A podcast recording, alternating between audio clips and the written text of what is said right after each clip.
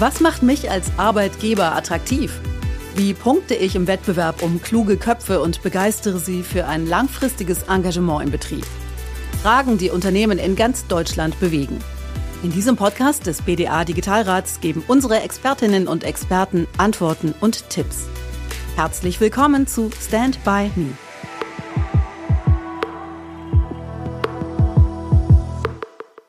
Herzlich willkommen bei Stand by Me, dem Podcast des BDA Digitalrates. Mein Name ist Christian Henkes. Heute bei uns zu Gast Claudia Hartwig. Sie verantwortet die Personalabteilung bei Microsoft als GM HR Western Europe und war vorher bei Markenartiklern wie Coca-Cola und Danone.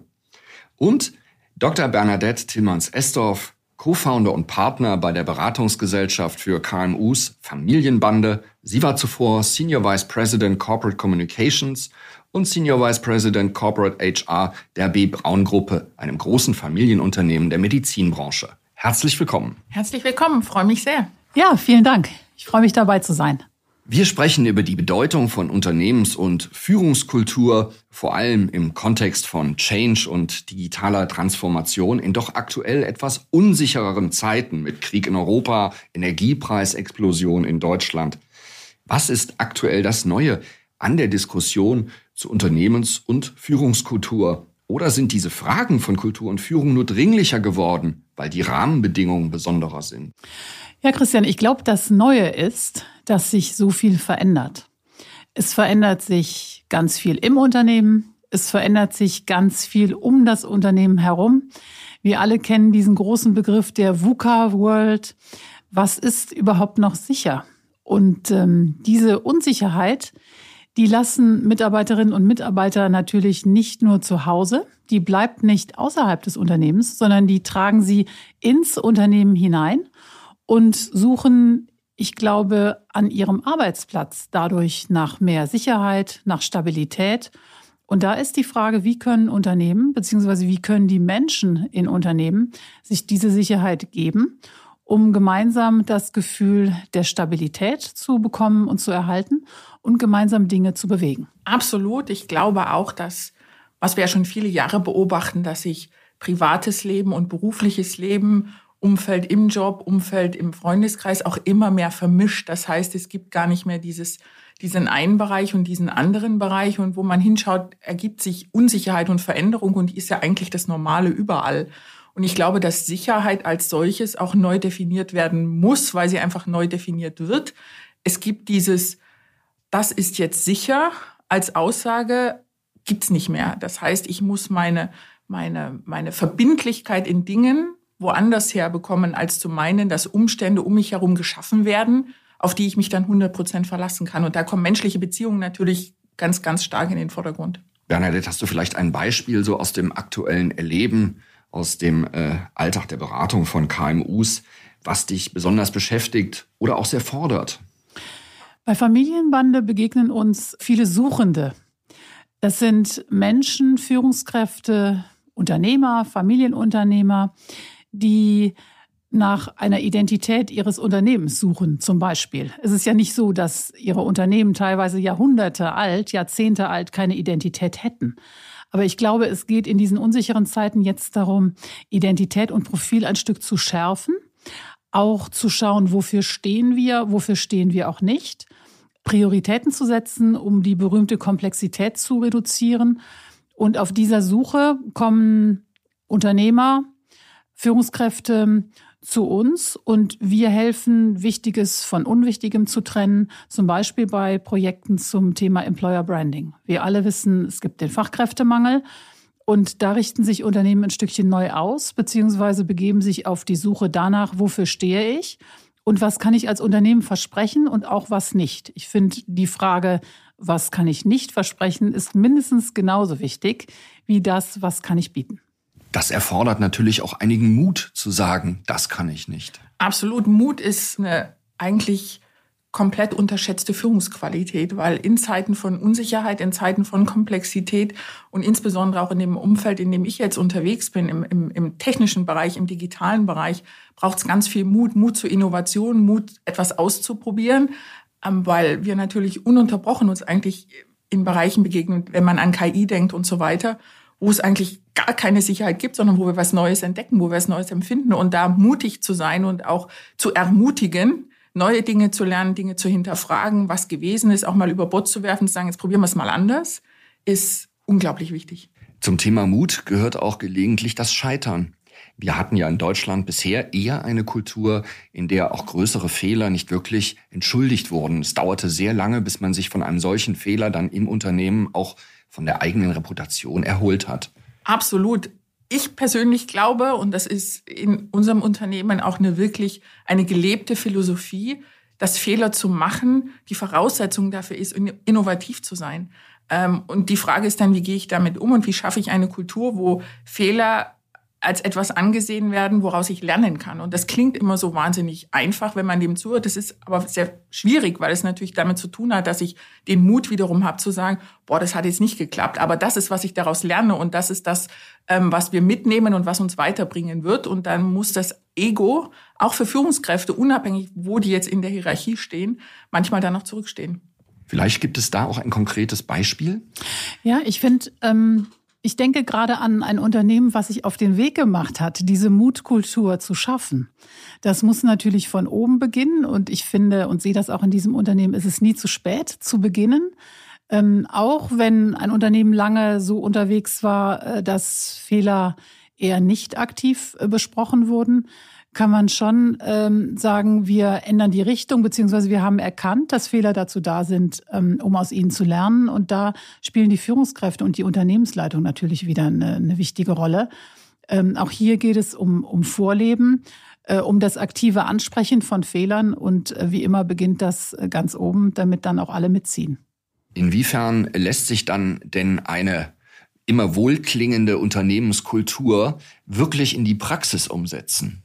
Ich glaube, dass es, es geht gar nicht darum, Kultur umzusetzen. Kultur ist da. Das ist nichts, wo ich entscheide, ab heute mache ich Kultur. Die Frage ist dann, welche Kultur möchte ich haben und wie groß ist die Divergenz zwischen dem, was heute da ist und dem, was wir Aspire to Culture oder die Kultur, die ich umsetzen möchte, ist und was bringt mich von dem einen zum anderen.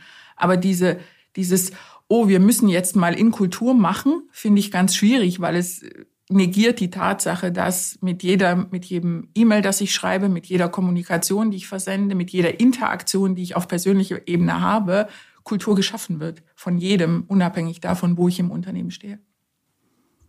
Ich habe mich, wir haben uns viel mit, mit Kultur und kulturellen Aspekten beschäftigt und es gibt ja total wissenschaftliche und schlaue und theoretische äh, Definitionen von Unternehmenskultur.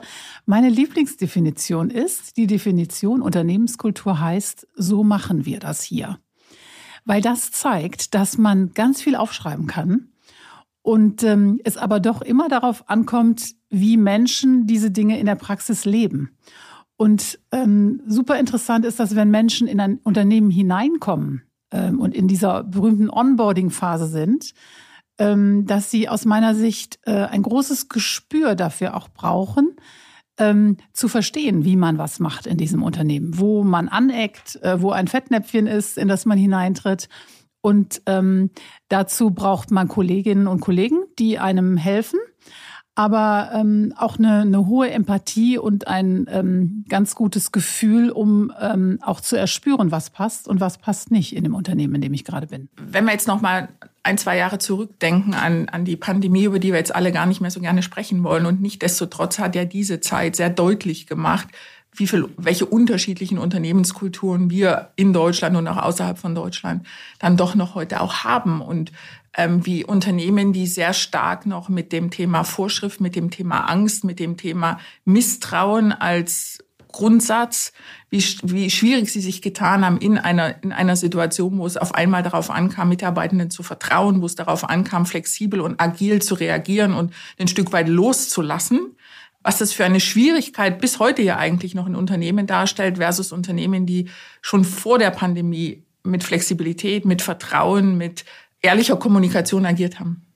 Wie merkt man bei euch im Unternehmen beispielsweise, dass eine Veränderung in dieser Führungskultur die Menschen, die Mitarbeiterinnen und Mitarbeiter auch veranlasst, länger und dauerhafter im Unternehmen zu bleiben und ein Jobhopping sozusagen zu vermeiden? Jetzt sind wir in einer Branche unterwegs, wo Geschwindigkeit, Wachstum, ähm, vieles Neues, vieles auch Coole angesagt ist. Wir haben starke Mitbewerber, die alle um den gleichen kleinen Talentpool kämpfen. Was uns sehr, sehr stolz macht bei Microsoft ist, dass wir wissen aus Gesprächen, die wir führen mit Mitarbeitenden, insbesondere mit den stark umkämpften technischen weiblichen Talenten, aber eigentlich allen Talenten, äh, dass der Nummer eins Grund für Mitarbeitende ist, bei Microsoft zu bleiben, nicht das Aktienpaket ist, nicht das Gehalt, ähm, sondern die Kollegen und vor allen Dingen die Kultur. Und wenn man jetzt so ein Stück weit die Historie von Microsoft sich vor Augen führt, dann war das ja lange Zeit ein Unternehmen, was nicht wahnsinnig sympathisch am Markt rübergekommen ist, sondern als ein Monopolist fast, der sehr, sich sehr abgeschottet hat und sehr stark der Meinung war, wir können es am besten, kein Mitbewerber wirklich zugelassen hat oder es gab keinen Mitbewerber hin zu einem Unternehmen in einer Branche, die hochgradig wettbewerbsintensiv ist, wo es wirklich darum geht, besser zu sein beim Kunden und es darum geht, einfach ununterbrochen lernen zu wollen, weil man weiß es halt noch nicht und wir wissen es auch noch nicht. Und das ist ein Kulturwandel, der ist gigantisch. Ich glaube, ähm, die Aspekte, die Menschen dazu bewegen, sich an ein Unternehmen zu binden, sind unabhängig von der Größe des Unternehmens, unabhängig vom, vom Markt, von, von der Branche. Ich glaube, drei Kriterien sind entscheidend. Es geht aus meiner Sicht ähm, immer um Werte. Gibt es eine Passung meiner persönlichen Werte mit den Werten des Unternehmens? Der zweite Aspekt ist aus meiner Sicht das Thema Wirkung. Wie, wie kann ich Wirkung entfalten? Wie wirksam kann ich sein in einem Unternehmen? Wie kann ich gestalten? Und da kommt relativ schnell die Führungskraft äh, in, ins Spiel. Und der dritte Aspekt ist der Aspekt der, des Wachstums. Also wie kann ich mich in einem Unternehmen entwickeln? Wie kann ich ähm, weiterkommen? Und auch das ist ja sehr individuell und sehr, sehr unterschiedlich.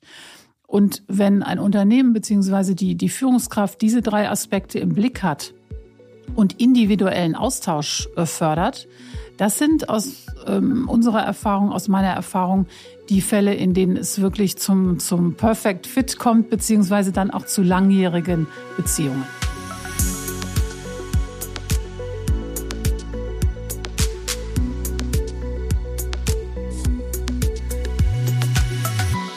Natürlich ist es eine wesentliche Aufgabe von Führung, Orientierung und eben auch die schon genannte Stabilität zu bringen, auf jeden Fall aber eine gute Navigation zu geben. Gleichzeitig fordern wir natürlich von jedem Einzelnen auch mehr Eigenverantwortung. Das gesamte Thema mobiles Arbeiten, Führen auf Distanz, das ist einfach seltener, dass sich das Team zusammentrifft die Führungskräfte haben ja sowieso eine Brückenfunktion dann ins Top-Management. Wie wird das aktuell umgesetzt? Und welche Auswirkungen hat das eben dann auch auf die Mitarbeiterzufriedenheit in den genannten Faktoren? Mhm.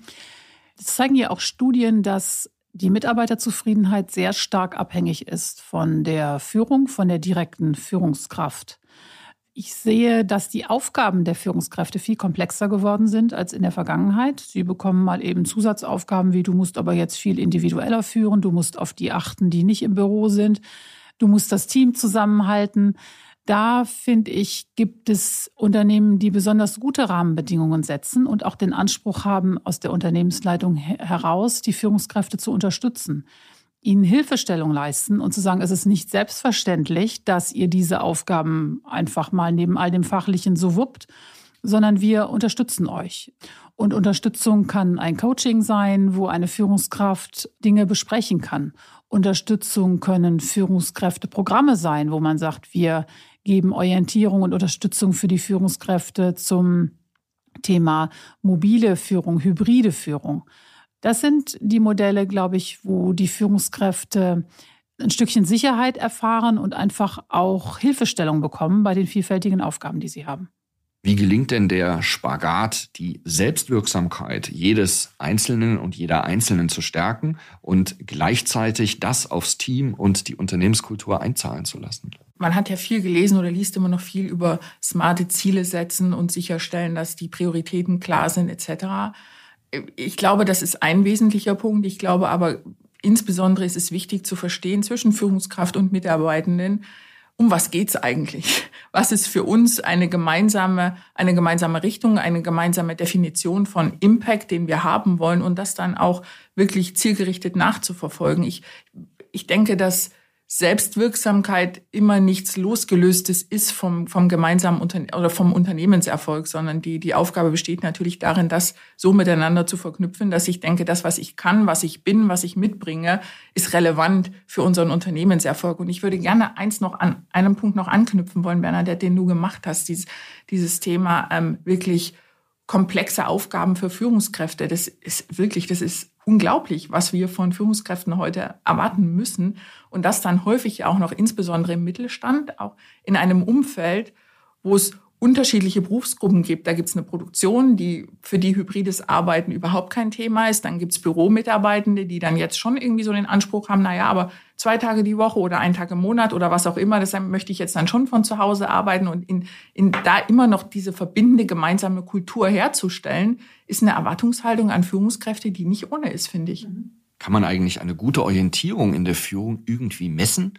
Und welche innovativen Ansätze oder auch Technologien nutzt ihr, um hier voranzukommen? Ähm, das klassische oder die klassische Methode ist ja die Mitarbeiterbefragung, die man dann je nachdem einmal im Jahr, zweimal im Jahr oder alle zwei Jahre, alle drei Jahre macht.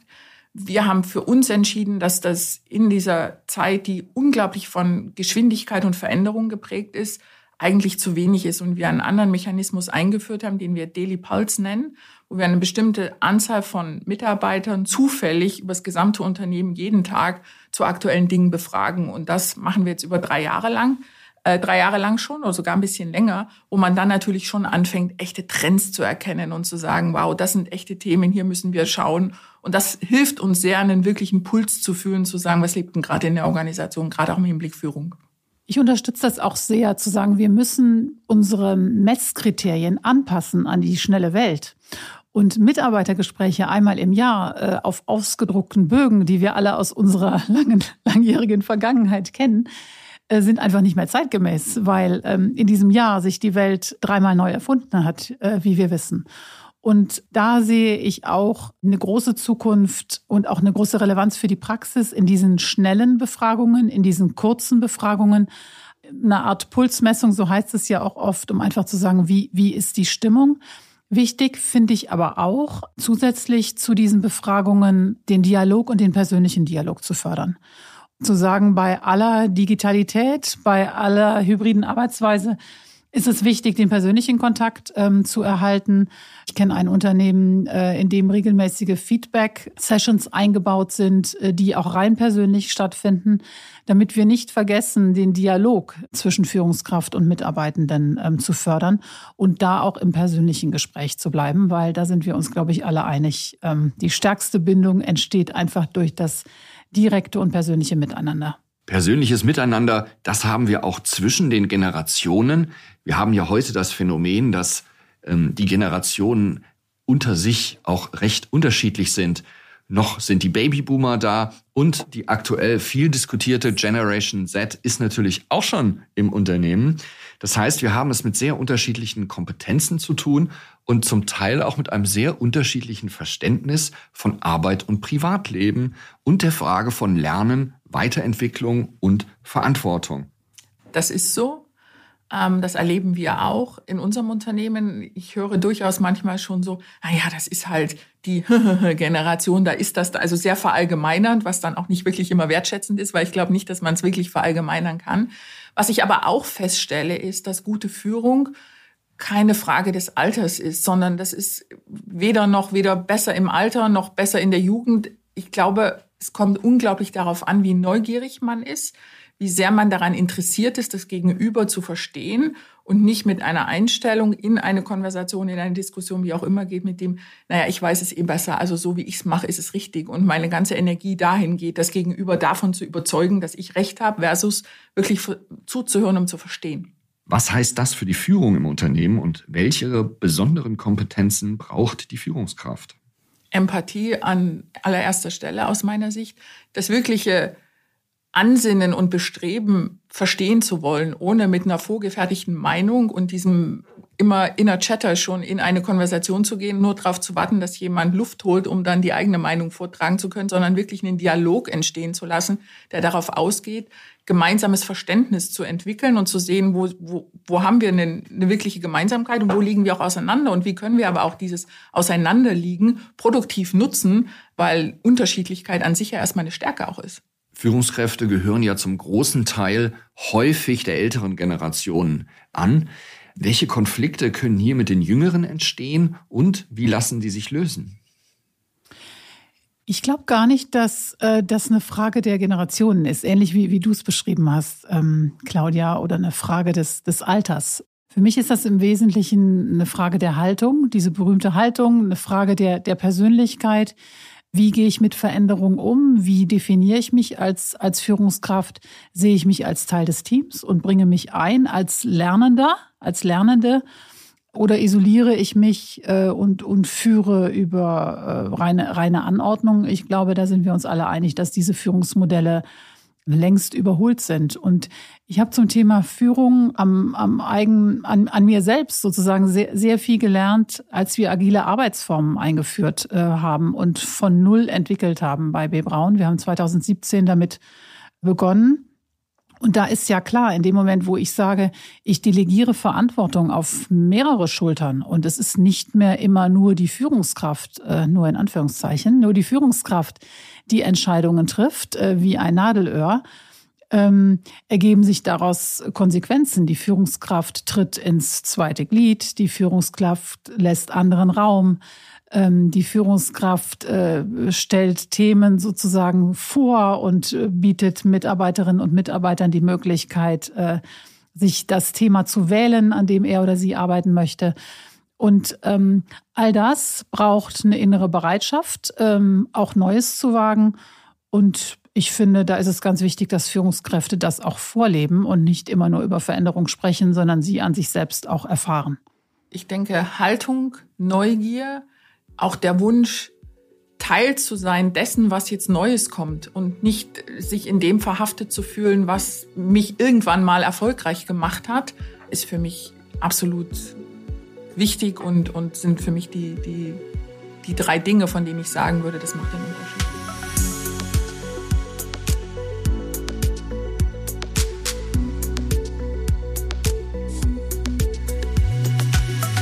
Welche Bedeutung hat die Unterstützung von Mentorinnen oder Mentoren in der Entwicklung von Führungskräften aktuell? Elementar. Und also zum einen denke ich, einen wirklichen Mentor oder eine Mentorin zu haben, ist, habe ich selbst erlebt, erlebe ich heute noch, einfach jemand zu haben, wo man reflektieren kann, eine Situation, die man meint richtig einschätzen zu können, aber wo eine andere Perspektive hilfreich ist. Ich glaube insgesamt, ob jetzt Mentorin oder Mentor oder einfach andere Menschen fragen, in den Dialog gehen, sich bewusst neue Perspektiven zu holen und vor allen Dingen auch von Menschen, von denen man weiß, dass sie vielleicht eine andere Perspektive anbieten. Häufig hat man ja so diesen Wunsch, ich frage jetzt die, von denen ich weiß, dass die mir sagen, dass ich recht habe. Aber da ganz bewusst mal aus diesem Muster rauszugehen und zu sagen, ich frage mal jemanden, wo ich weiß, er oder sie denkt anders, hat mir schon unglaublich tolle Impulse gegeben, wenn man mal so die erste äh, Hürde überwunden hat dazu. Wenn wir uns auf die Suche nach Sicherheit begeben, ist ja die Frage, wo finden wir die und wo haben wir Räume, in denen wir ähm, Dinge vertraulich besprechen können, in denen wir Schutz finden, äh, um uns selbst zu reflektieren, um über Dinge nachzudenken. Und da finde ich, sind Mentorenprogramme äh, ganz wichtig, weil wie du sagtest, Claudia, ähm, Menschen zueinander finden, die sich vielleicht sonst nicht unbedingt ähm, begegnet wären. Ich finde genauso wichtig ähm, Coaching, ähm, weil da ja der, der sehr interessante Ansatz ist zu sagen, es kommt nicht jemand und verordnet eine Lösung, sondern die Lösung entwickelt der Coachee, der Fragende, der der Themen hat, über die er oder sie sprechen will, selbst, weil wir daran glauben, dass äh, diese intrinsische Kraft die stärkste ist, gerade auch wenn es um Veränderungen geht. Und da finde ich super, dass sich immer mehr, äh, immer mehr Menschen, aber auch immer mehr Unternehmen und Unternehmensleitungen öffnen für diese Wege, weil sie erkennen, Führungskräfte brauchen Unterstützung und diese Unterstützung sollte aus den Unternehmen kommen. Neben den verschiedenen Generationen in einem Unternehmen ist natürlich auch das Thema Vielfalt, Diversity in aller Munde. Vielleicht habt ihr ein paar konkrete Beispiele, wie das über die Führungskultur, über die Führungskräfte auch zur Mitarbeiterzufriedenheit und Bindung beiträgt. Für uns wie für viele andere Unternehmen auch ein unglaublich wichtiges Thema. Kann man natürlich fast eine Stunde darüber parlieren, wie definiert man denn Diversity. Ähm, je breiter, umso besser, würde ich sagen. Und ich glaube, dass wenn wir über Kultur sprechen, eine möglichst vielfältige Kultur abzubilden, weil ja auch unsere Märkte, unsere Kunden ähm, vielfältigst sind, Gott sei Dank, ähm, ist elementar für den Unternehmenserfolg, mal abgesehen davon, dass es einfach wahnsinnig bereichernd ist, unterschiedliche Hintergründe, unterschiedliche Herkünfte, unterschiedliche Geschlechter und was alles sonst noch dazu gehört, ähm, in einen Dialog mit einzubeziehen, weil die Impulse nochmal, die man bekommt und die Herangehensweisen zur Lösung von Problemen sehr unterschiedlich und sehr bereichernd sind. Ich kann auch aus rein deutschen Unternehmen berichten, dass ähm, die sehr konsequent und sehr erfolgreich dabei sind, das Thema Diversity ähm, zu beschreiben, deutlich zu machen, welche Kraft sich aus Diversity ähm, ergibt. Und auch da ist es so, dass die Unternehmensleitung das vorlebt und vorgibt und dass es in der Kommunikation zum Beispiel in diesen Unternehmen darum geht, die zahlreichen positiven Beispiele, die es gibt, äh, die auszugraben aus den unterschiedlichen Orten und darüber aktiv zu sprechen. Wenden wir uns mal den Block Kultur versus Employer Branding zu Unternehmenskultur. Unternehmenskultur wird oftmals in einem Atemzug mit den Themen Arbeitgeberattraktivität, Employer Branding oder Employee Experience genannt, also eher marketinggetriebene Begriffe. Sind wir da nicht manchmal allzu schnell auf der Ebene von teilweise inhaltsleeren Botschaften? Glaube ich nicht wirklich. Ich verstehe, ich verstehe die Frage und ich verstehe auch die Sorge, die dahinter steht. Ich glaube aber im Zeitalter von Verbindungen, sei es Social Media, sei es Menschen reden miteinander. Jeder kennt irgendwo jemanden, der da jemanden kennt, der dort gearbeitet hat. Ich glaube, die, die, der Realitätscheck von wie gut ist ein Unternehmen war nie so transparent wie heute. Das heißt, egal was ich für eine Employer Branding Kampagne aufsetze, ähm, die Realität davon ist eigentlich deutlich transparenter als eine Kampagne jemals sein kann. Das heißt, das Risiko besteht fast sogar aus meiner Sicht, dass wenn ich etwas verspreche über eine Markenbotschaft auf einem Plakat oder im Internet, wie auch immer, was nicht wirklich der Realität entspricht, gehe ich inzwischen als Unternehmen, Gott sei Dank, sehr stark in ein Risiko, dass das eigentlich zu meinem Nachteil ausgeschlachtet wird. Ja. Ich finde, das ist eine wichtige Frage, Christian, weil ich das ähm, in meinem Alltag sehr oft sehe. Mit Employer Branding ist eine große Hoffnung verbunden ähm, in den Unternehmen. Also so, so nach dem Motto, ähm, ein neues Employer Branding Konzept besetzt innerhalb von sechs Monaten alle meine vakanten Stellen. Und da würde ich Claudia sehr unterstützen. Vorsicht vor bunten Bildern und äh, Schema F. Wichtig ist, genau zu schauen, was ist da im Unternehmen, eine ehrliche Bestandsaufnahme zu machen, auch mit der Unternehmensleitung, mit den Verantwortlichen zu besprechen, welches Versprechen können wir denn geben äh, und wo wird's dann vielleicht, ähm, sind es wirklich nur leere Worte, weil das wird sich äh, rächen. Und bei Employer Branding geht es einfach darum, in Paketen zu denken und zu sagen, wo bin ich als Unternehmen stark und was kann ich bieten und äh, was kann ich dann auch nach vorne stellen? Weil, ähm, wie du richtig sagst, Claudia, ähm, die Dinge sind so transparent, leere Versprechungen kommen schnell ans Tageslicht. Und äh, das wäre wär natürlich ein gegenteiliger Effekt für die Mitarbeiterbindung. Absolut, ähm, weil niemand möchte in einem Unternehmen arbeiten, wo ich dann von meinen Freundinnen, Freunden, Familie angesprochen werde und sagen, hahaha, das ist aber komisch bei euch und ich mich dann in eine Position versetzt fühle, wo ich anfangen muss zu verteidigen oder zu erklären. Und das ist logischerweise kontraproduktiv. Deswegen finde ich total wichtig, wenn es um Employer Branding geht, die Mitarbeitenden auch einzubeziehen in die Entwicklung von Konzepten und da den Realitätscheck zu machen und zu sagen, wir sind als Projektgruppe auf diesem Pfad unterwegs. Wie glaubwürdig erscheint euch das, äh, euch, die ihr im Unternehmen schon länger tätig seid? Um da auch wirklich authentisch äh, zu bleiben und ehrlich zu kommunizieren. Kulturthemen sind ja insgesamt auch Vertrauensthemen, sind eher langfristig angelegt und auch anstrengend. Es kostet ja Zeit und Geld, sich damit zu beschäftigen. Was wir die Botschaft an auch die kleinen und mittleren Unternehmen. Lohnt sich das denn wirklich? Kommt da was bei rum?